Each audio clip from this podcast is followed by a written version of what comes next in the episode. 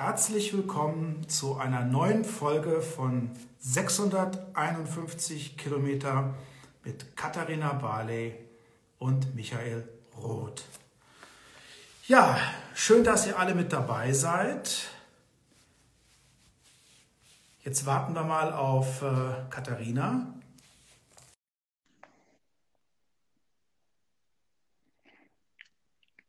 Das sind immer diese spannenden Momente, wo keiner was sagt. Ah, da bist du ja schon. Hallo. Na Schönen klar. guten Abend, Katharina. Ich schon auf heißen Kohlen. Wirklich? Das ist gut. Ja, habe ich den ganzen Tag schon drauf gefreut. Ja, wir haben heute wieder ziemlich viel Mist in der Raufe gehabt. Ich hatte Echt? bei dir auch den Eindruck, es waren nicht nur schöne Themen, oder? Nee, dieses ganze Impfdrama ist natürlich, da werden wir ja gleich auch noch drüber ja. reden. Aber darf ich erst mal was Schönes erzählen? Bitte weil ähm, ich bin dann von Brüssel aus hierher gefahren äh, und quasi direkt in mein Bürgerbüro. Und ähm, weil da hatte ich mich verabredet. Ich weiß jetzt nicht genau, wie du zu dem Thema stehst, aber die Session fällt ja aus. Ach du liebes bisschen. Und dann habe ich tatsächlich von einem der Vereine, wo ich äh, Senatorin bin, vom KG Heuschreck, sieht man da den Heuschreck, habe ich also ja habe ich also diesen Orden bekommen. Und äh, das war sehr nett und die sind natürlich, ich erwähne es deswegen, weil das einfach irrsinnig viele Leute sind, die sich irrsinnig viel Arbeit machen ähm, mit allem, was zum Karneval gehört. Und ähm, der KG Heuschreck ist ähm, am 11.11. .11. sogar mit dem Rosenmontagswagen durch Dreh gefahren, weil sie damit, weil sie ja nicht fahren können. Und dann komme ich zu Hause an, mache die Tür zu, stelle mir Essen auf den Herd dann klingelt es und dann kommen, kommt die Narrengilde Stadthusaren aus Schweich und bringt mir ihren Fastnachtspin. Die wollten nämlich Hollywood als Thema haben. Das ist so eine Klappe mit einer Filmrolle und einem Oscar. Ob man das sehen kann. Und da wollte ich mich einfach für bedanken und wollte sagen, ähm, ich finde es groß, groß, großartig, ähm, was ihr da alles so macht, die tollen Wagen, die ihr immer fabriziert, ähm, die fantasievollen Fußgruppen. Und es tut mir leid, dass ich nicht fast nach mit euch feiern kann, dieses diese Session. Aus deinem Oh Gott habe ich geschlossen, du bist kein Karnevalist. Also ich komme jetzt nicht aus einer traditionellen Karnevalshochburg. Bei uns sagt man oftmals auch Fasching. Aber mein Vorschlag wäre ein dreifach dollernes Helau und El Alaf an alle Narrinnen und Narren, die uns vielleicht auch zuschauen oder zuhören, denn wir sind heute Abend Instagram live unterwegs, aber in wenigen Tagen dann auch wieder als Podcast auf ganz, ganz vielen Kanälen. Also wer heute Abend nicht dabei sein kann, ihr, ihr umgeht uns nicht. Ihr könnt uns treffen und ihr könnt uns zuhören.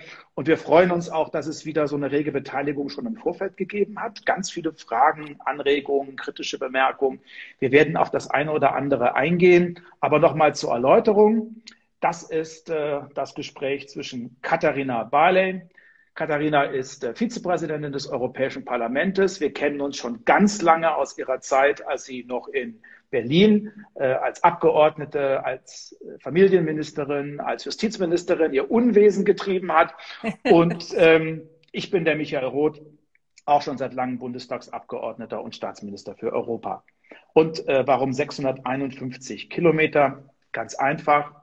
So viele Kilometer liegen zwischen Brüssel und Berlin. Und alles, was sich so dazwischen bewegt, an Themen, an Ereignissen, Entwicklungen, das wollen wir kurz beleuchten aus unserer ganz persönlichen Sicht. Und ich fange mit etwas an, liebe Katharina. Da bin ich mir ziemlich sicher, als wir das letzte Mal vor 14 Tagen zusammengekommen sind, hat darüber noch kein Schwein geredet. Und wir wollen es auch ganz kurz machen. Und das ist Clubhouse. Ein eine neue App, die einen riesigen Hype insbesondere in Deutschland erfährt. Äh, vielleicht äh, kannst du mal ganz kurz was sagen. Wie siehst du das? Was hältst du davon? Ähm, ist ein bisschen exklusiv, kann nicht jede und jeder daran teilnehmen, aber sag doch einfach mal, was du davon hältst, denn ich weiß, dass du auch zu den Aktivistinnen und Aktivisten gehört, die da ab und an mal zu hören sind. Denn sehen sieht man da, man sieht da niemand, man hört da nur. Genau, Clubhouse ist, ähm, ist eine, ein neuartiges Social-Media-Netzwerk, wo man diskutieren kann miteinander, ähm, ohne sich zu sehen. Also es läuft nur über Stimme. Es gibt äh, Personen, die einladen Da kann jeder so ein, so, ein, so ein Room öffnen und kann irgendein Thema nennen und dann kann man sich da reinschalten oder auch nicht und kann dann halt auch ums Wort bitten, quasi virtuell und dann mitdiskutieren oder einfach nur zuhören. Der große Haken an der Geschichte, den hast du genannt. Das Ganze ist, ähm, ja, es, ich, mir kommt es so sehr künstlich vor. Ja, es wird so künstlich exklusiv gehalten. Ähm, erstens, das finde ich das allergrößte Problem. Ähm, du kannst nur mit einem Apple, also mit einem, mit einem iPhone, ähm, da rein aus technischen Gründen. Das finde ich geht, also es geht eigentlich gar nicht. Äh, und äh, das Zweite ist halt, du brauchst eine Einladung, jedenfalls im Moment noch, wobei die, glaube ich, sehr einfach zu bekommen sind. Also wenn jemand unbedingt da rein will, ich habe auch noch ein paar zu vergeben. Wobei ich sagen möchte, ich habe dann gewisse Kriterien. Ich möchte nämlich gerne, äh, wenn ihr eine gerne hättet, das an Menschen geben, die nicht sonst so in meiner Bubble sind. Also zum Beispiel People of Color oder ähm, äh, weiß ich nicht, äh, intersexuelle Menschen oder Menschen mit irgendwas ungewöhnlichem Hintergrund. Äh, also das äh, fände ich jetzt äh, fände ich jetzt spannend, wenn ihr Lust habt, dann habe ich da ein paar Eintrittskarten sozusagen. So exotisch, Spaß. liebe Katharina, muss man da gar nicht sein. Es reicht schon, Frau zu sein. Ich habe in der vergangenen Woche mehrere Formate abgesagt weil es den äh, Einladern nicht möglich war, eine angemessene Vertretung von Frauen zu repräsentieren. Und jetzt mache ich nochmal Werbeblock für Jamais Sancel. Das sind äh, Menschen, insbesondere aus Frankreich, aber auch aus vielen anderen Ländern Europas, die gesagt haben, wir machen nur bei Projekten und Veranstaltungen mit, wo auch Frauen an Bord sind. Und das scheint bei Clubhouse gelegentlich etwas schwieriger zu sein. Das finde ich so großartig. Du machst das ja schon sehr lange mit. Also das, das, du warst da, glaube ich, einer der Aktivisten der ersten Stunde. Und das ist echt wichtig, dass, weil jetzt sind wir bei einem anderen Thema, beim Thema Feminismus, wir, wir kriegen das mit der Gleichstellung eben nicht hin ohne Männer, die sich auch dessen bewusst sind und, und äh, sich engagieren. Und das finde ich, ist einer der Gründe, warum ich dich so mag, dass du das immer schon tust. Aber letztes, letztes Wort zu Clubhouse. Ich finde, es ist super spannend, weil du echt dann mit auf einmal mit, äh, keine Ahnung, Thomas Gottschalk oder, ähm, oder äh, Luisa Dellert, einer Influencerin oder, oder sonst wem auf einmal redest, mit denen du sonst eben nicht reden würdest. Stimme ist auch sehr spannend ähm, und äh, sagt viel aus über einen Menschen, Diskussionsverhalten auch. Also, wenn das mal für alle zugänglich ist, ist das schon eine tolle Sache. Also ich habe auch ein paar wunderbare Diskussionen äh, geführt, vor allem auch mit Menschen, mit denen ich so wahrscheinlich nicht zusammengekommen wäre. Und es hatte gerade so am Anfang den Charme des Neuen, es war improvisiert. Jetzt wird das alles schon wieder so glatt gehobelt und ähm, äh, manchmal habe ich auch den Eindruck, äh, es muss Menschen geben, die sind sehr Social Media affin, aber gefühlt sind die von morgens bis abends, nachts durchgehend äh, auf Clubhouse und allen anderen Kanälen und äh, unterhalten sich und kommunizieren. Ähm, ich mache auch noch ein paar andere Dinge im Leben, aber das meine ich überhaupt nicht arrogant. Ich will das äh, äh Angebot, das neue Angebot gar nicht schlecht reden. Ich probiere es ja auch immer noch mal aus. Mal schauen, wie lange das noch währt. Aber jetzt lass uns mal, Katharina, zu einem anderen Thema kommen, was ja momentan ganz, ganz viele Menschen umtreibt, vor allem, aber nicht nur, die äh, Corona-müden und erschöpften und besorgten. Denn das geht ja nun wirklich schon seit März vergangenen Jahres und verlangt uns ganz viel ab. Jetzt haben wir ja allen erklärt, lasst euch impfen, dann äh, schützen wir uns und dann haben wir irgendwann auch die Chance, wieder so frei leben zu können und arbeiten zu können, wie wir uns das alle wünschen, wonach wir uns auch alle sehen.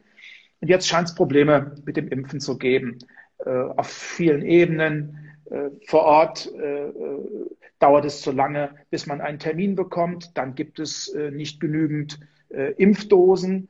Ähm, der aktuelle Stand für Deutschland ist der, wir haben mit heute 3,6 Millionen Impfdosen, die uns zur Verfügung stehen. Davon sind mit dem heutigen Tag rund 2,2 Millionen Impfdosen verimpft worden. Also da ist noch ein bisschen Luft. Und momentan fokussiert sich das alles auf die EU.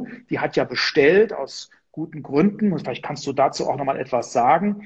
Also, was ist da schiefgelaufen oder ist da überhaupt etwas schiefgelaufen?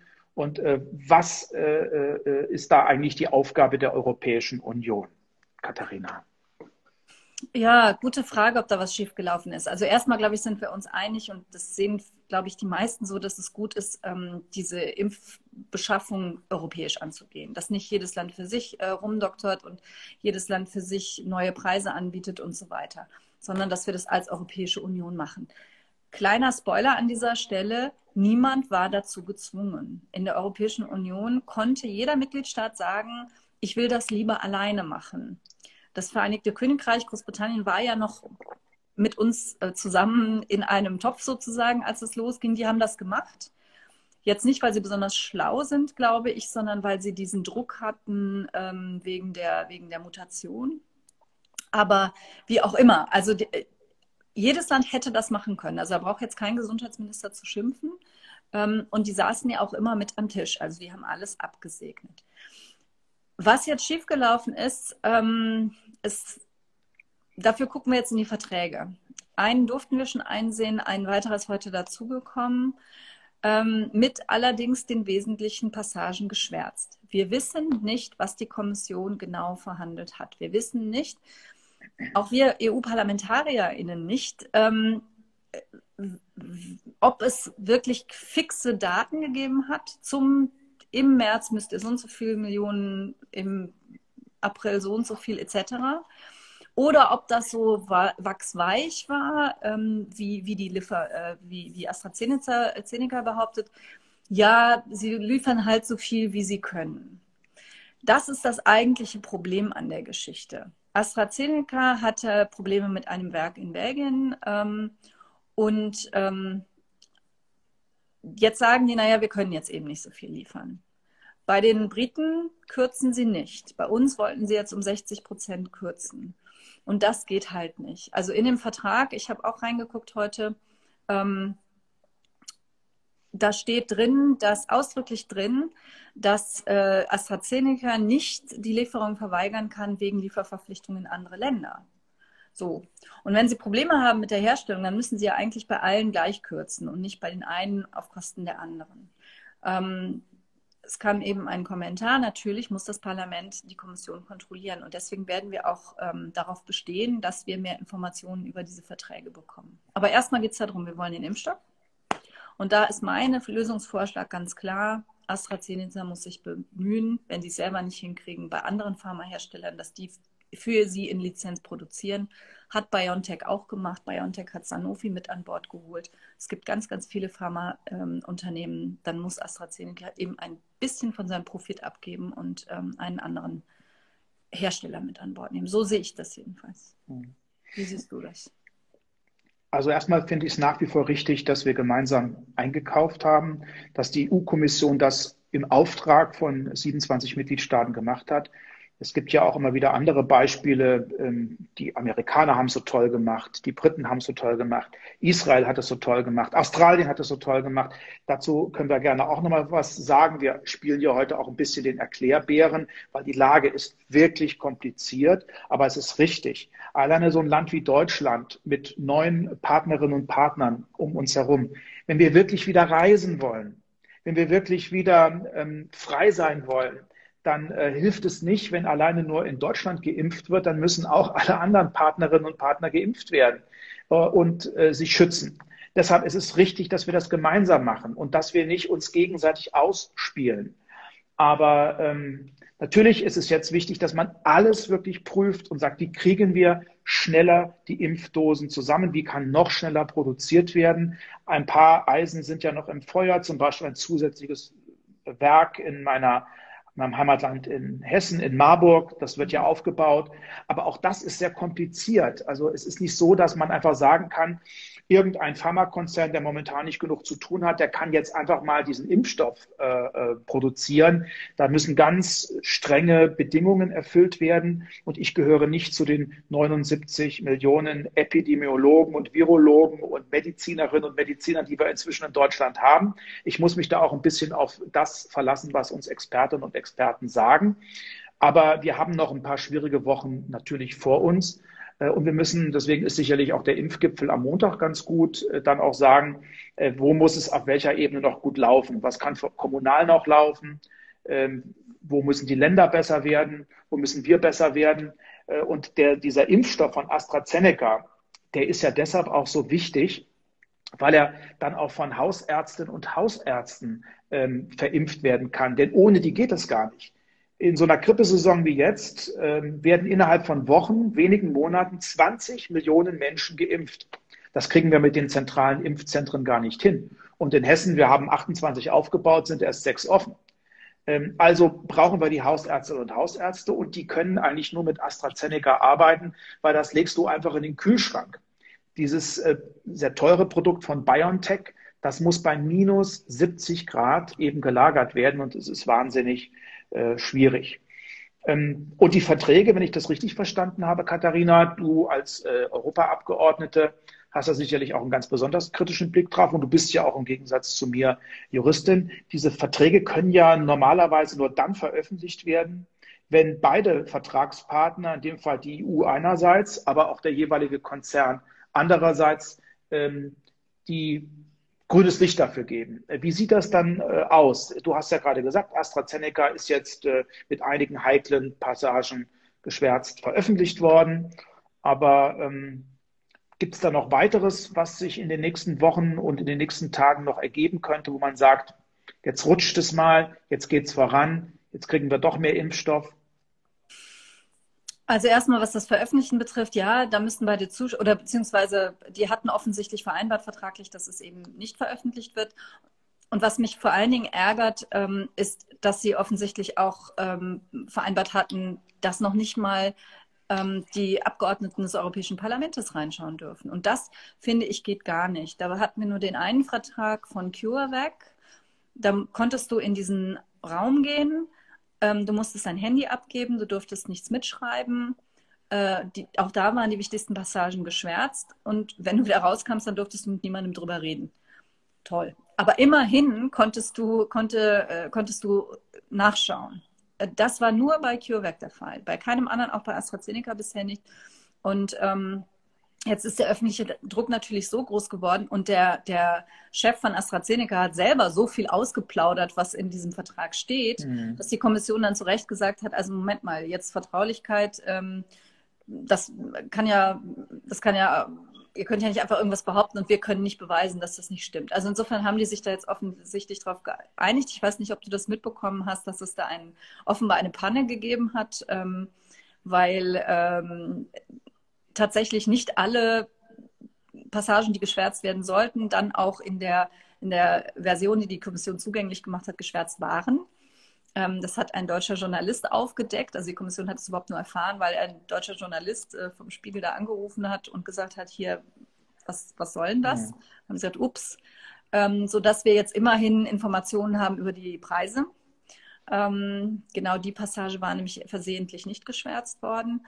Ähm, aber ja, das ist der eine Punkt. Der zweite Punkt, den ich, den ich noch kurz sagen wollte, weil, weil auch ähm, ein Zuschauer gefragt hatte wegen Großbritannien. Die haben, die haben mehr bezahlt, ist das Gerücht? Wissen wir nicht genau, ähm, weil die auch ihre Verträge unter, unter Verschluss halten. Aber was echt wichtig ist zu wissen, die Briten, die haben nur eine Notfallzulassung erteilt. Also die sind nicht diesen normalen Weg der, der Marktzulassung gegangen, den man sonst bei Impfstoffen geht. Und da muss ich ehrlich sagen, und jetzt werden die als, als super schlau dargestellt, ähm, die sind damit natürlich auch ein höheres Risiko gegangen, ähm, weil da eben bestimmte Schritte bei einer Notfallzulassung nicht erfolgen, die bei einer Marktzulassung durch, durchlaufen werden.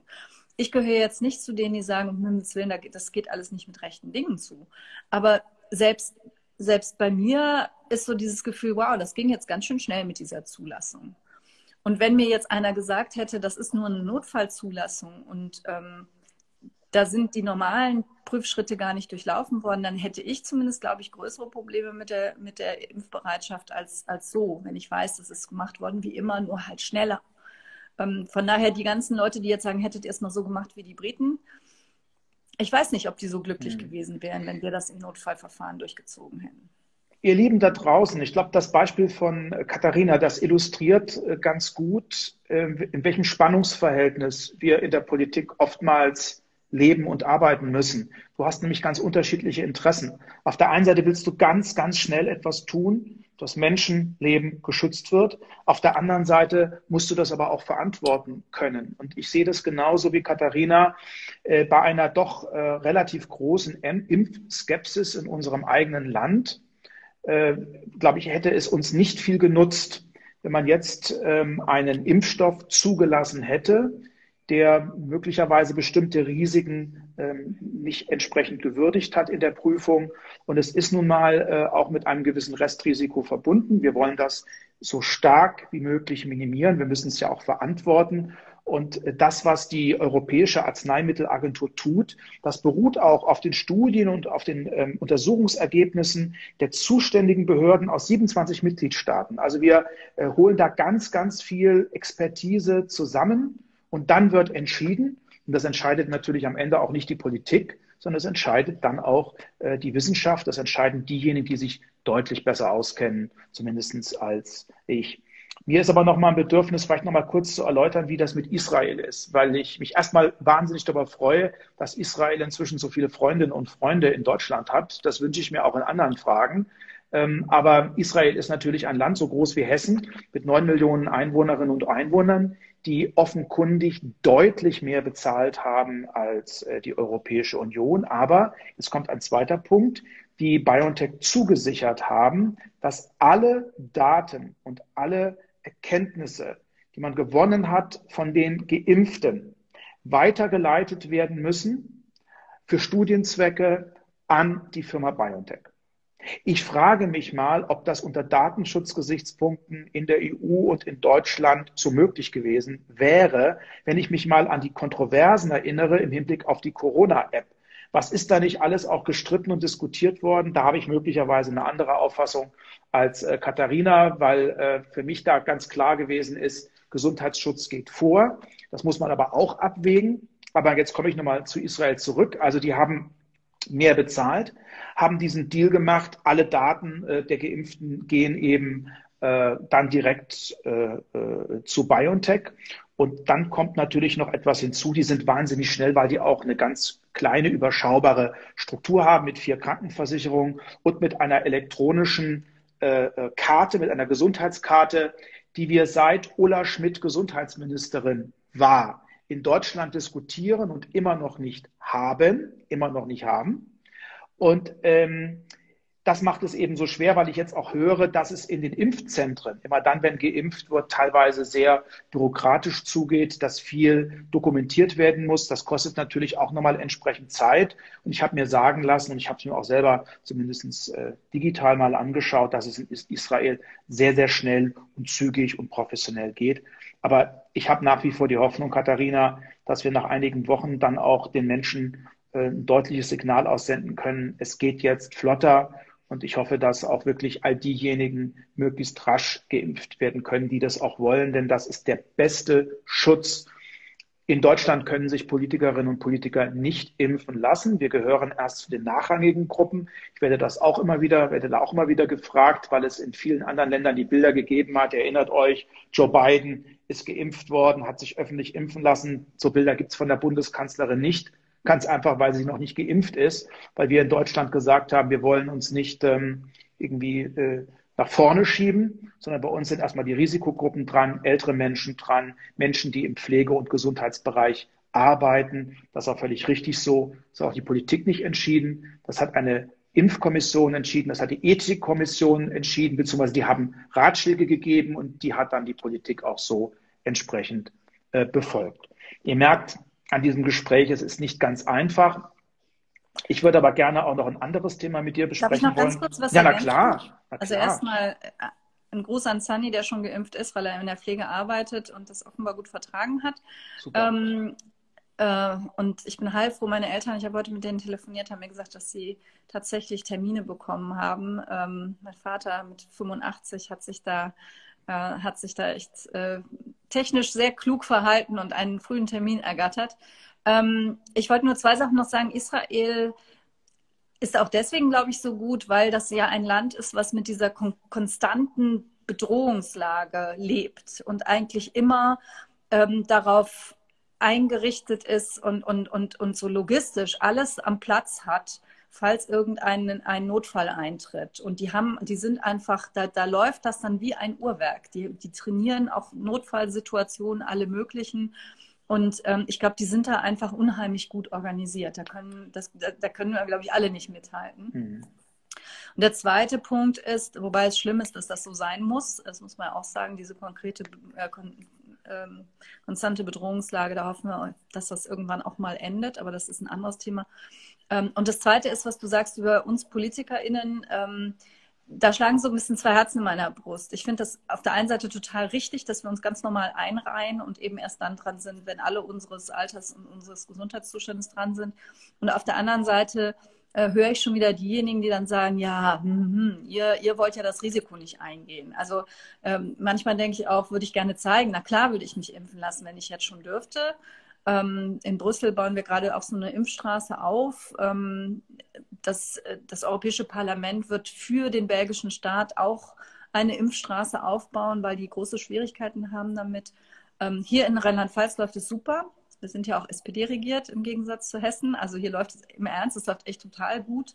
Ähm, die, ja, ihr seid Spitze. Ja, ja, wir sind, wir sind äh, zusammen mit Mecklenburg-Vorpommern witzigerweise auch SPD regiert und die beiden MinisterpräsidentInnen, die wir haben, die beiden Frauen, in den beiden Ländern sind, äh, sind wir Spitze. Und ähm, es hat im EP, im Europäischen Parlament auch neulich ein Redner gesagt, äh, ein Mann, ähm, wenn man sich anguckt, welche Länder es besonders gut machen, die sind überdurchschnittlich häufig, werden die von Frauen regiert. Aber jetzt, es reicht dann jetzt auch mit, äh, mit dem Feminismus. Du wolltest ein anderes Thema ansprechen. Nein, das hat auch noch was mit der Pandemie zu tun, aber es ist jetzt ganz aktuell. Das ist der Kampf äh, vor der Mutation. Das macht ja momentan ganz, ganz vielen Sorge.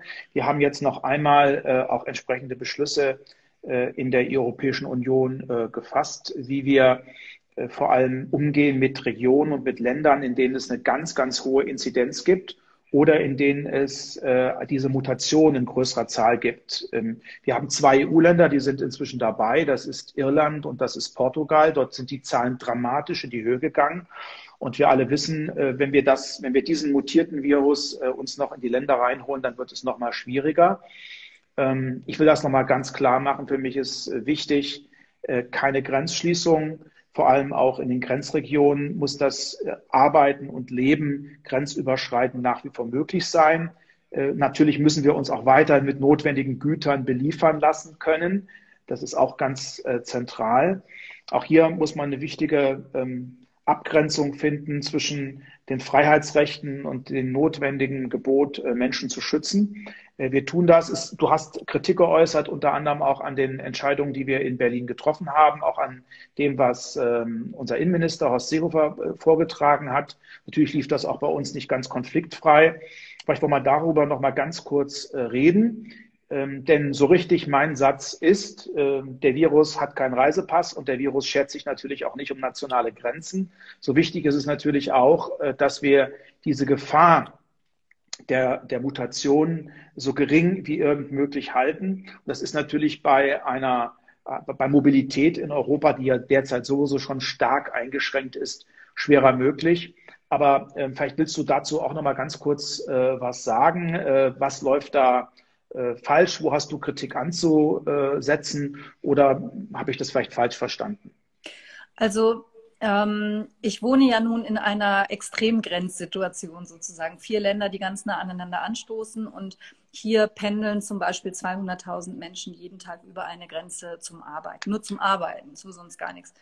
Und ähm, wir sind hier ein bisschen traumatisiert äh, von den Grenzschließungen beim ersten Mal, ähm, die ohne Ankündigung erfolgten, die einseitig erfolgten und ähm, äh, die die auch nicht unbedingt nachvollziehbar waren. Gegenüber Belgien und Niederlande wurde die Grenze offen gelassen und gegenüber Luxemburg, was ähnlich betroffen war, wurde sie geschlossen. Ähm, hat auch im Vollzug ganz viel böses Blut gegeben. Ähm, und Europa lebt einfach von diesen offenen Grenzen. Und das ist mein, mein wichtigster Punkt. Jetzt kann es, ich will gar nicht sagen, dass, es, dass dieser Fall nicht auftreten kann, aber schon im ersten, äh, in der ersten Welle habe ich gesagt, in den, in den meisten Fällen ist es nicht die nationale Grenze, die die Grenze für den Virus darstellt, sondern in den allermeisten Fällen ist es erstmal ein, ein regionales Ereignis. Es gibt Hotspots. Und dann macht es viel mehr Sinn, regional diese Maßnahmen zu treffen, was ja zum Teil auch passiert ist. Ähm, auch innerhalb Deutschlands haben wir ja diese Maßnahmen gehabt. Das war der Kreis Heinsberg ganz am Anfang. Das, war, das waren dann zwischendurch Hotspots in, in Ostdeutschland oder in Niedersachsen, glaube ich, gab es auch sowas, wo man dann gesagt hat, also hier sorgen wir dafür, dass, dass in einer bestimmten Region ähm, die Leute zu Hause bleiben. Ähm, wenn es aber tatsächlich nationale Grenzen sind, die diese, die diese Grenze auch, also wenn das zusammenfällt, dann muss man, kann man auch mal eine Grenze schließen müssen. Also wie das jetzt mit, mit Großbritannien war, als, als dort eben diese, diese erste Mutation aufgetreten ist, dann fand ich, zumal natürlich bei einer Insellage das auch sehr einfach geht, fand ich das auch richtig. Und wenn wir ja, bei Norditalien war das ja auch damals sehr, sehr deutlich. Aber äh, mit Luxemburg, mit, mit Frankreich ging noch, da war das Elsass sehr stark betroffen, aber Luxemburg, das machte überhaupt keinen Sinn. Und das, das, ähm, wir sind ja nun lange genug in der Politik, um zu wissen, wir haben die Ministerpräsidentin, jetzt rede ich in der männlichen Form, ja auch erlebt, ähm, dieser Aktionismus und dieses, ja, wir tun was und wir sind jetzt die härtesten und die schärfsten und die schnellsten meine Sorge ist, dass irgendwann wieder, wie beim letzten Mal, Grenzschließung auch so ein, so ein etwas hilfloser Akt des Aktionismus wird. Und das müssen wir unbedingt vermeiden, dass das wieder passiert. Das Gute an 651 Kilometer ist, äh, dass wir äh, jedes Thema manchmal aus ganz unterschiedlichen Perspektiven beleuchten können. Und hier äh, will ich Katharina nicht widersprechen, aber ich will noch mal vielleicht ein paar Ergänzungen vornehmen, weil ich glaube, ja auch Lehren gezogen haben aus diesem, diesem, diesem, diesem, diesem dieser ersten Welle. Ähm, offiziell sind ja nie Grenzen geschlossen worden, sondern es sind Grenzkontrollen wieder eingeführt worden. Ähm, Im Hinblick äh, aber auf äh, die äh, Lage zum Beispiel in Frankreich und auch in Luxemburg auf Vorschlag auch der Ministerpräsidentinnen und Ministerpräsidenten von Baden-Württemberg, Saarland und äh, Rheinland-Pfalz.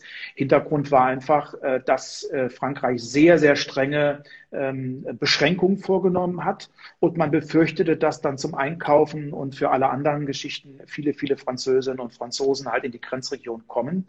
Man hat aber sehr, sehr schnell festgestellt, dass das alles nichts bringt dass es mehr Probleme hervorruft, als es Probleme löst. Und es hat, da bin ich dann wieder bei Katharina, zu lange gedauert, um wieder von diesem Trichter mit den strengen Grenzkontrollen zurückzukommen. Deswegen ist zumindest unsere Ansage auch bei uns im Auswärtigen Amt immer die, wenn wir was machen, um Bürgerinnen und Bürger zu schützen, äh, muss ähm, in der Grenzregion das Pendeln weiter möglich sein. Das wird dann mit äh, Impfung, äh, Entschuldigung, nicht mit Impfung, sondern mit Testung dann auch garantiert werden. Das muss also dann regelmäßig getestet werden. Das kriegt man aber irgendwie noch hin. Und der andere Punkt ist, der freie Warenverkehr darf eben auch nicht beschränkt werden, denn äh, wir können nicht künstlich in wenigen Tagen das schaffen, was wir in Jahrzehnten abgebaut haben. Und da bin ich dann auch wieder äh, ganz bei äh, Katharina und es ist auch so ein bisschen mein Verständnis, auch dafür immer zu werben, ähm, dass Abschottung alleine nationale, äh, nationale Interessen alleine äh, das Problem überhaupt nicht lösen. Es ist eine globale äh, Pandemie und wir werden sicherlich in einer der nächsten Runden auch mal darüber sprechen, was heißt das eigentlich für unsere europäische Nachbarschaft, für Osteuropa, für den Süd, für Südosteuropa, für den westlichen Balkan, was heißt das für Afrika, was heißt das für all die Länder, die nicht so viel Geld auf den Tisch legen können, um sich mal für Milliarden und Abermilliarden Impfstoff zu kaufen. Das ist auch eine Frage der internationalen und auch der europäischen Solidarität. Aber das würde heute zu weit führen. Jetzt mache ich mal einen ganz harten Satz, Sprung. Na, Immer. Da, da einen Satz noch dazu, weil das, das hat die Offenlegung dieses Vertrages heute zutage gefördert dass nämlich äh, in dem AstraZeneca-Vertrag tatsächlich ausdrücklich drin steht, ähm, dass die Dosen, die, äh, die Europa nicht verimpft, äh, die die EU nicht verimpft, an dritte Staaten weitergegeben werden können. Das war ja immer noch ähm, auch die Frage, ob das ginge, rechtlich mhm. ginge. Ähm, wir haben ja weit über zwei Milliarden Impfdosen bestellt jetzt als Europäische Union. Wir sind 450 Leute. Selbst wenn die alle zweimal geimpft werden müssen, was nicht bei allen Impfstoffen der Fall ist, hätten wir immer noch mehr als doppelt so viel. Also wir werden am Ende des Tages äh, ziemlich viele Dosen haben, die wir auch weitergeben. Ähm, und damit dafür sorgen, dass auch Menschen geimpft werden, die in Ländern, die sich das nicht äh, leisten können. Und ähm, weil jetzt einige Userinnen und User fragen, am Montag gibt es den Impfgipfel auf äh, deutscher Ebene, äh, auf, ja, innerhalb Deutschlands. Das hat Malu Dreyer angestoßen. Das ist dann zum Glück äh, aufgenommen worden vom zuständigen Minister. Und es wird so ein, eine Art Impfgipfel, ähm, wenn man ihn so nennen will, auch auf europäischer Ebene geben. Und zwar sehr, sehr bald, vielleicht sogar jetzt noch am Wochenende, damit ähm, auch da die Maßnahmen noch besser harmonisiert werden. Und da wird sicherlich auch über die Frage der Grenzschließung gesprochen werden. Und nicht zuletzt war das auch einer unserer Schwerpunkte in der EU-Ratspräsidentschaft. Also als Vorsitzender der Europaministerinnen und Oberminister haben wir regelmäßig äh, die Maßnahmen koordiniert, haben uns besprochen, weil wir gesagt haben, wir wollen das nicht alleine den Gesundheitsministerinnen und Gesundheitsministern überlassen. Es geht dabei auch um Fragen der Solidarität, des Gemeinsinns. Es geht darum, äh, was heißt das eigentlich für die Grenzregion? Was heißt das für das Miteinander? Wo können wir auch voneinander und miteinander in den Maßnahmen äh, lernen. Was ich jetzt zum Beispiel ganz toll finde, ist, dass wir jetzt auch unseren portugiesischen Freundinnen und Freunden, die ganz schwer getroffen sind, helfen. Wir schicken Beatmungsgeräte runter nach Portugal. Also wir wollen auch da einen solidarischen Beitrag leisten. Und davon brauchen wir natürlich ganz, ganz viel. Aber wir brauchen es eben auch international. Der Hinweis sei mir dann doch mal gestattet, wir hätten zu wenig bestellt. Die EU stellt weniger als sechs Prozent der Weltbevölkerung. Wir haben aber über 30 Prozent aller überhaupt zu bestellenden Kapazitäten, was Impfdosen anbelangt, bestellt. Das heißt, wir haben uns ziemlich gut ausgestattet. Und dann wird es um die Frage gehen, wie können wir denn dann auch den anderen helfen, damit dann auch irgendwann wieder das Reisen über Europa, über die EU hinaus möglich ist. Und jetzt Michael, der harte Bruch. Michael, ja. mein Kater klopft wieder, wie, wie beim immer. letzten Mal. Ja, dann, ich lasse ihn äh, gerade noch mal rein. Ja, sorry. Ja, selbstverständlich. Du kannst ja nächste, das nächste Thema schon mal ankündigen. Ja, es hat auch was mit der Pandemie zu tun. Ähm, ich wollte Katharina und ich werde Katharina jetzt fragen, wie hält sie es mit dem Friseur? Äh, guckt mich doch mal an, wie ich aussehe. Also bei Podcast kann man mich nicht angucken. Das ist jetzt das große Problem. Also ich sehe etwas wild auf dem Kopf aus. Ähm, das sind natürlich für einige Luxusprobleme, für andere aber auch Existenzprobleme. Denn die Friseurläden haben ja nun schon seit vielen Wochen geschlossen. Ich wollte dich gerade fragen, wie hältst du es mit der Frisur? Zu den Friseurinnen oh. und Friseuren kann man leider nicht gehen. Ich bin total unglücklich. Ähm, deswegen hoffe ja, ich, dass auch. wir bald auch wieder äh, in der, in der Lage sind, zum Friseur zu gehen und zu unseren, unseren Friseurinnen und Friseuren auch zu helfen, aber auch um selber wieder vernünftig zu werden. Also hast du, hast du irgendwie einen legalen Tipp, was man in diesen Zeiten tut? Also ich schneide mir die Haare selber nicht und ich lasse da auch nur Profis ran. Wie machst du es? Ja, geht mir auch so. Du, ich nehme das einfach in Kauf. Also mal, mal sieht es wirklich ganz, ganz schlimm aus, äh, so wie gestern und vorgestern. Äh, und mal geht es so einigermaßen. Also heute zum Beispiel, also Lege Artis schön ist es auch nicht, aber es ist auch keine Katastrophe, finde ich. Jetzt müsst ihr nicht kommentieren. Ähm, aber gestern zum Beispiel war es echt schlimm. Und ich bin jetzt dazu übergegangen, wenn ich, wenn ich zum Beispiel ähm, wenn ich zum Beispiel so eine größere Online-Konferenz habe oder so, dann, dann sage ich das einfach. Dann sage ich, ähm, es ist äh, schön zu sehen, dass hier auch noch ein paar, vor allen Dingen bei den Männern sieht man es ja, äh, dass man jetzt, dass man anhand des Bildes unterscheiden kann, in welchen Ländern jetzt die Friseure aufhaben und in welchen nicht. Das kannst du nämlich im Europäischen Parlament. Ich sitze ja da ähm, etwas erhöht und normalerweise sprechen die Abgeordneten vom Platz aus. Weil Katharina Vizepräsidentin ist und Sitzungen des EPs leitet. Deswegen genau. sitzt sie erhöht. Genau. Und, und dann erteile ich natürlich das Wort. Und normalerweise reden die vom Platz aus, aber wegen Corona, weil der Abstand dann größer ist, gehen sie jetzt ins Redepult. Und dann sehe ich die mal von hinten. Und gerade bei den Männern ist das total lustig. Da siehst du wirklich, in welchen Ländern die Friseure aufhaben. In Polen zum Beispiel offensichtlich. Mein lieber Kollege Robert Biedron, den du ja auch kennst, ähm, der sah perfekt aus wie immer. Und in welchen Ländern die eben nicht aufhaben, dann, dann siehst du so hier hinten, wie die Matte langsam äh, wächst. Aber da es uns, da es den meisten von uns so geht, ist das halt so. Ja, ist so. Ähm, ich wollte es einfach mal ansprechen, weil es zumindest ähm, im Freundinnen- und Freundeskreis und auch in der Familie ein Thema ist, was machst du mit deinen Haaren? Wir haben auch keine Patentrezepte. Es gibt auch keinen exklusiven Friseur für uns. Weder die Bundeskanzlerin noch ich werde irgendwie frisiert, sondern das machen wir selber. Also, und ich mache es eben selber nicht, weil ich mich nur auf Profis verlasse. Und ich hoffe, dass wir da bald auch wieder in eine Situation kommen, äh, wo Profis an unsere Haare äh, dürfen. Ich, ich finde, du siehst wundervoll aus, Michael. Du natürlich auch, danke. Ah, you make my day. Jetzt weiß ich nicht mehr, was ich sagen soll. Ich möchte mich Sorry. noch zu einem ernsten Thema kommen, ähm, das äh, sicherlich nicht nur in meiner nordhessischen Heimatregion äh, sehr emotional wahrgenommen wurde. Das ist die Verurteilung des Mörders äh, unseres ehemaligen Regierungspräsidenten Walter Lübcke. Ähm, der Typ hat lebenslang bekommen. Äh, das ist ein, sicherlich ein wichtiges Signal, dass der Rechtsstaat wehrhaft ist gegen den Rechtsterrorismus, aber die Gefahr des Rechtsterrorismus ist ja nicht durch ein Urteil gebannt. Und da ich weiß, dass dir das Thema auch sehr am Herzen liegt, Katharina, vielleicht möchtest du da auch nochmal was zu sagen, zumal du ja auch als ehemalige Justizministerin äh, besonderes Augenmerk hast äh, auf unser Rechtswesen, auf das Justizsystem und auf den Rechtsstaat, der uns beiden ja in besonderer Weise am Herzen liegt, nicht nur in Deutschland, sondern in ganz Europa. Absolut, ja. Ich muss sagen, mir wird das Herz immer ein bisschen schwer, wenn ich an diesen Fall äh, Walter Lübcke denke, weil ähm, das muss man wirklich sagen, das hätte ja absolut jeden treffen können. Ne? Das ist, das ist so, so eine irre Tat, äh, jemanden einfach, weil er eine, eine andere Meinung hat, ähm, kaltblütig umzubringen. Das finde ich, äh, das, das erschüttert mich jedes Mal wieder. Und ähm, ähm, Jetzt ist dieses Urteil gefallen, aber du hast völlig recht. Wir müssen natürlich viel früher ansetzen. Also diese, diese Hetze, die ja insbesondere im Netz stattfindet und wo sich, wo sich diese, diese Kreise zusammentun und ähm, ja auch das Gefühl bekommen, sie seien eigentlich die Mehrheit und sie seien eigentlich diejenigen, ähm, die, die, die unterdrückt werden und so weiter und so weiter ähm, da müssen wir durchaus ran. Ich hatte gestern Clubhouse, hast du am Anfang ähm, erwähnt. Ich hatte gestern Abend noch sehr spät ein, ein Clubhouse mit äh, dem Zentralrat der Juden in Deutschland, wo wir ähm, speziell über das Thema Hass äh, und Hetze im Netz auch gesprochen haben.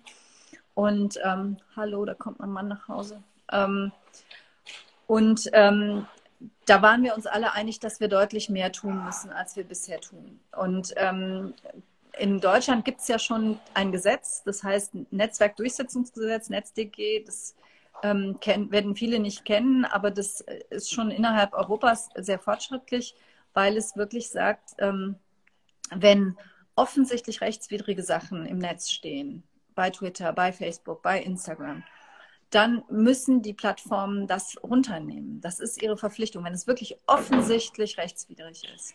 Diese Verpflichtung haben die schon seit 20 Jahren, haben sie mal gemacht, mal nicht. Und das jetzt stärker durchzusetzen, das war ein wichtiges Anliegen dieses Gesetzes. Und sowas Ähnliches sollen wir jetzt auch auf europäischer Ebene bekommen. Heißt Digital Services Act, DSA, DSA. Und da soll sowas Ähnliches auch für ganz Europa kommen. Also, dass wir nicht mehr einfach zuschauen und, und es äh, Twitter und so durch überlassen, ob die da jetzt was tun oder nicht, sondern dass wir wirklich sagen, ihr müsst ihr müsst das tun, das ist eure Pflicht. Ja, der Rechtsstaat muss wehrhaft sein, die Demokratie äh, muss Gesicht zeigen ähm, und die Politik muss Verantwortung übernehmen, sie muss Bürgerinnen und Bürger schützen. Ähm, wir wollen alle ohne Angst verschieden sein. Das äh, gilt für alle, egal an wen wir glauben, wen wir lieben oder woher wir kommen. Aber auch ihr seid gefordert. Erstens, wir dürfen uns nicht von dieser Rhetorik des Hasses und der Verachtung anstecken lassen. Ich sage das auch mal sehr deutlich. Wenn ich manchmal auch äh, Kommentare lese auf äh, Twitter oder auf anderen Social-Media-Kanälen, dann zieht es mir die Schuhe aus. Ich bin auch ein streitbarer Typ und ich äh, lasse auch gerne mal meine Emotionen raus, aber bitte macht es respektvoll. Und wir sollten uns nicht anstecken lassen von dieser, äh, von dieser äh, Akrokultur oder Unkultur der, der, der alten und neuen Nazis, äh, der Rechten, der Nationalisten und der Populisten, die das gesellschaftliche Klima total vergiften. Das ist das eine. Und das andere ist, wenn ihr irgendetwas hört, wo Menschen diskriminiert, ausgegrenzt werden, beleidigt werden, äh, wo Jüdinnen und Juden ähm, beleidigt werden oder auch Schwule oder Lesben oder auch Muslime oder auch Menschen, die einfach anders aussehen, Menschen mit Behinderung, Menschen, die einfach etwas anders sind. Dann bitte reißt auch, wenn es euch möglich ist, die Klappe auf, sagt etwas. Das ist ganz wichtig. Und selbst, dass wir also, nicht wegschauen. Genau. Ich finde das auch super wichtig, wobei vielen Menschen in der Situation, glaube ich, manchmal der Mut fehlt oder die Schlagfertigkeit. Also wenn ihr das hinkriegt, ist es total klasse. Wenn ihr das nicht hinkriegt, dann könnt ihr trotzdem was tun, nämlich ähm, mit danach mit dem oder derjenigen reden, ähm, die das, äh, die, die dem ausgesetzt war. Und zu sagen, hey, ähm, ich bin an deiner Seite und ich, ähm, ich sehe das anders als diese Person und ähm, ich unterstütze dich, weil ähm, die fühlen sich beschissen auf gut Deutsch und die fühlen sich sehr allein und, und ausgegrenzt zu werden, diskriminiert zu werden, ist wirklich ein ganz, ganz furchtbares Gefühl. Und das ist so, so wichtig, dass, dass die Unterstützung bekommen. Und wenn ihr es in dem Moment nicht schafft, was optimal wäre, es zu schaffen, wenn ihr es nicht schafft, dann tut es vielleicht wenigstens danach, dass ihr ähm, denen, die mal kurz in den Arm nehmt oder, oder denen einfach nur sagt, irgendwie zu verstehen gibt, ich bin, auf, ich bin auf deiner Seite. Und wenn ihr es schafft, dem anderen, dem Angreifer zu sagen, vielleicht auch später, ich fand das nicht in Ordnung, was du gesagt mhm. hast, selbst wenn ihr es in dem Moment nicht schafft, es vielleicht später zu tun. Das ist auch wirklich, wirklich wichtig. Danke für den Hinweis, Katharina. Willy Brandt hat mal gesagt, wir sind nicht zu Helden geboren. Und ähm, ich kann keinen den Vorwurf machen, der in der U-Bahn erlebt, wie irgendwelche Faschos ähm, einen Menschen, der anders aussieht, bedrohen und dass man da nicht dazwischen geht. Da hat man ja auch Angst. Und es geht mir auch selber so. Ich erlebe es immer wieder, dass ich manchmal so sprachlos bin über Verrohung, über Beleidigungen und über Gewaltandrohung, dass ich erstmal die Klappe halte. Also wir alle sind Menschen. Wir sind ja keine Maschinen, die auf Knopfdruck dieses und jenes tun. Aber ich finde diesen sehr menschlichen Ansatz, für den du eben geworben hast, äh, den finde ich ganz wichtig. Manchmal hilft auch ein, ein Händedruck ist momentan schwierig, eine Umarmung ist momentan auch schwierig, aber eine Geste der Solidarität und etwas Mitgefühls, dass man merkt, wir sind menschlich oder dass man vielleicht auch später nochmal ähm, vielleicht auch es an die Polizei weitergibt oder es einfach zum öffentlichen Thema macht oder es einfach auch mal ins Netz stellt und sagt, ich habe das erlebt an furchtbaren Rassismus, direkt hier. Oder hier in meiner Nachbarschaft steht wieder so ein Faschospruch, Spruch, der noch nicht gelöscht wurde, irgendwo ange, äh, angemalt an einer Wand. Wenn man sowas macht, ich glaube, dann kann man auch einen Beitrag leisten.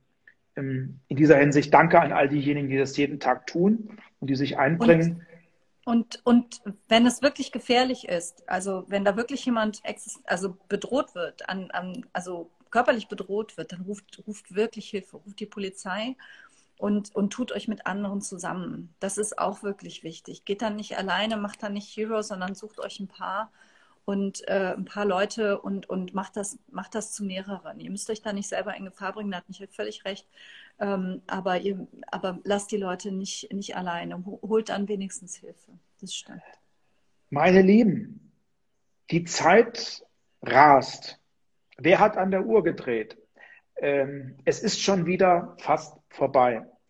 Äh, außerdem ähm, gibt es bei uns gleich was zu essen. Ich habe in meinem Leben noch nie so viel gebacken und gekocht wie in den Zeiten der Pandemie lerne auch eine ganze Menge dazu, bekomme inzwischen auch ganz viele Rezepte und äh, manche wollen auch einfach, dass ich einen Lieferservice mache, den gibt es natürlich nicht, nur für den engsten Freundinnen und Freundes- und Familienkreis. Aber jetzt will ich auch nochmal äh, einen kleinen Werbeblock einlegen. Ich weiß nicht, wie es bei dir heute ausschaut. Bei uns bleibt die Küche zumindest kalt, weil wir heute auch zumindest einmal in der Woche eines unserer Lieblingsrestaurants unterstützen wollen. Die haben einen Lieferservice das darf ich auch sagen. Ähm, hier in Bad Hersfeld, Wackerstracker beliefert uns heute mit äh, was Leckerem zu essen. Es gibt natürlich auch ganz, ganz viele andere großartige Restaurants äh, oder andere Einrichtungen. Äh, die unterstützen wir auch dadurch, dass wir mal ab und an was bei ihnen bestellen.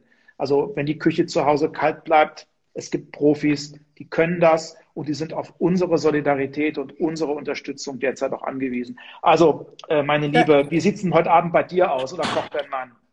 Das weiß ich noch nicht. Er hat mir nur auf dem, auf dem Weg schon gesagt, dass er heute Mittag was bei unserem Lieblingsitaliener bestellt hat, ähm, was noch im Kühlschrank ist. Äh, ein bisschen, was er übrig gelassen hat. Was wir heute Abend machen, weiß ich noch gar nicht. Ähm, aber ich finde es super, super wichtig, was du gesagt hast. Und ich möchte es gerne ergänzen, weil ich habe mir diese Woche einen wunder, wunderschönen Pullover gekauft. Handgestrickt in Peru und fair gehandelt und so weiter. Hier in meinem 8000 Seelenort. Wie habe ich das gemacht? Ich bin von meinem Bürgerbüro nach Hause gegangen und habe gesehen, meine Lieblingsboutique, die Tür steht auf und in der Tür steht ein Tisch und die Inhaberin steht drin.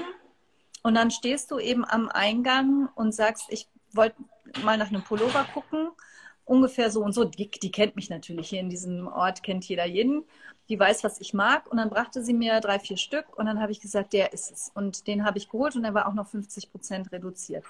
Und warum ich das sage, das Gleiche kann man hier machen in meinem wunderschönen Heimatort. Bei dem Herrenausstatter habe ich für meinen wunderbaren Mann, der sich gerade jetzt zu mir setzt, Küche, Küche, ähm, habe Mann. ich neulich einen, ja, wir haben uns zwei Tage nicht gesehen. Ah, verstehe. Drei. Aber auch wenn wir null Tage uns nicht sehen, machen wir das. Das stimmt. Sehr gut. ähm, äh, so, jetzt hast du mich rausgebracht. Habe ich für ihn neulich genau nach dem Prinzip auch einen Pullover und einen Schal gekauft. Unsere, unser Schreibwarengeschäft hier die Straße rüber. Du hast aber ähm, auch einen Genau so. Mein ja, Mann beschwert sich gerade, er hätte, wir hätten uns fünf Tage nicht gesehen. Aber er hat auch einen Kuss gekriegt. Also er soll sich. Okay. Also, aber jetzt nicht so wie bei dir. Okay. Also jedenfalls. Wir müssen jetzt der, in die Puschen kommen, sonst, sonst, sonst läuft uns Der Schreibwarenladen, der Buchhändler, die machen das ganz genauso. Meine, mein Petitum ist, bitte kauft vor Ort auch Bücher. Ruft bei eurem Buchhändler vor Ort an, bestellt telefonisch oder per Mail, nicht bei Amazon. Okay, das war's schon. Ja, meine Lieben, das war schon wieder 651 Kilometer mit Katharina und Michael. Das war die zweite Folge. Ich kann zumindest für mich sagen, hat mir wieder Spaß gemacht. Ähm, ja. Katharina auch. Ähm, ihr hört uns in wenigen Tagen dann auf Podcast. Also für die, die noch nicht genug hatten, Wiederholung ist möglich. Und für die, die heute Abend was Besseres zu tun hatten, die können dann zumindest zuhören. Wir sehen und hören uns wieder in 14 Tagen. Bitte um Verständnis bei all denjenigen, die noch eine ganze Reihe von Fragen hatten, von der Zukunftskonferenz bis zu den aktuellen Entwicklungen in Polen. Wir werden bestimmt bei einer der nächsten Runden darüber nochmal Zeit haben. Das Wichtigste ist, bleibt uns gewogen, bleibt, und bleibt aktiv, gesund. bleibt neugierig und bleibt gesund. Vielen Ganz herzlichen liebe Dank. Grüße. Ganz liebe Grüße nach Trier äh, aus Bad Hersfeld und an euch alle da draußen. Genau, macht's alle gut. Tschüss. Tschüss. Das heißt, jetzt kann